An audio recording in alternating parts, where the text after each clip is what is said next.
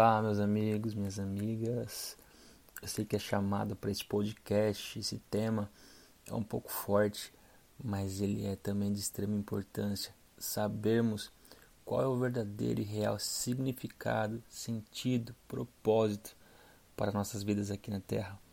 E de uma forma bem direta e sucinta, existe uma frase de um grande escritor chamado Rick Warren, aquele que escreveu o livro Uma Vida com Propósitos, talvez muitos já conheçam, que diz o seguinte: você foi feito por Deus e para Deus. E até que compreenda isso, a vida jamais fará sentido. E eu deixo te falar uma coisa: existe base bíblica para isso.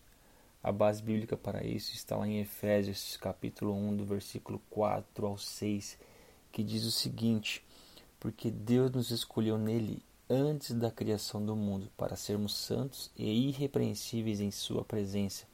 Em amor, nos predestinou para sermos adotados como filhos por meio de Jesus Cristo, conforme o bom propósito da Sua vontade, para que, para o louvor da Sua gloriosa graça, a qual nos deu gratuitamente amado.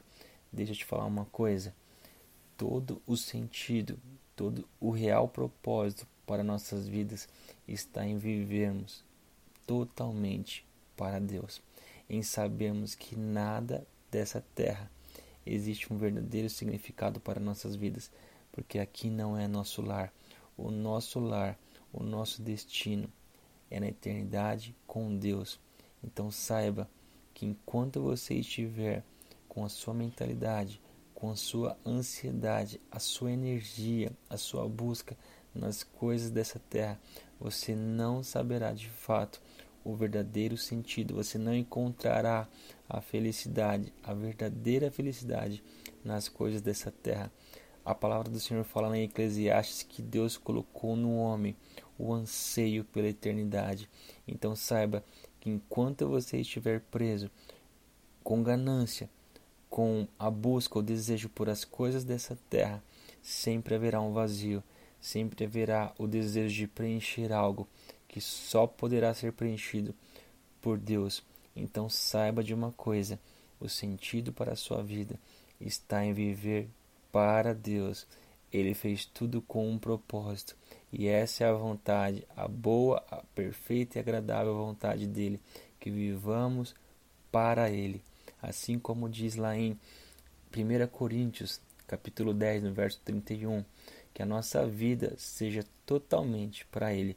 Assim, quer vocês comam, quer bebam, quer façam qualquer outra coisa, façam tudo para a glória de Deus. Saiba que quando você entender, compreender de fato e praticar, viver essa palavra, você encontrará a vida abundante que Cristo nos prometeu, a vida que na terra fará sentido e em nenhum momento você desejará de fato as coisas que essa terra pode oferecer, porque você sabe, sabe que o seu lugar não é aqui, o seu lar não é aqui. Tudo que você está vivendo aqui é uma preparação para a eternidade com Deus.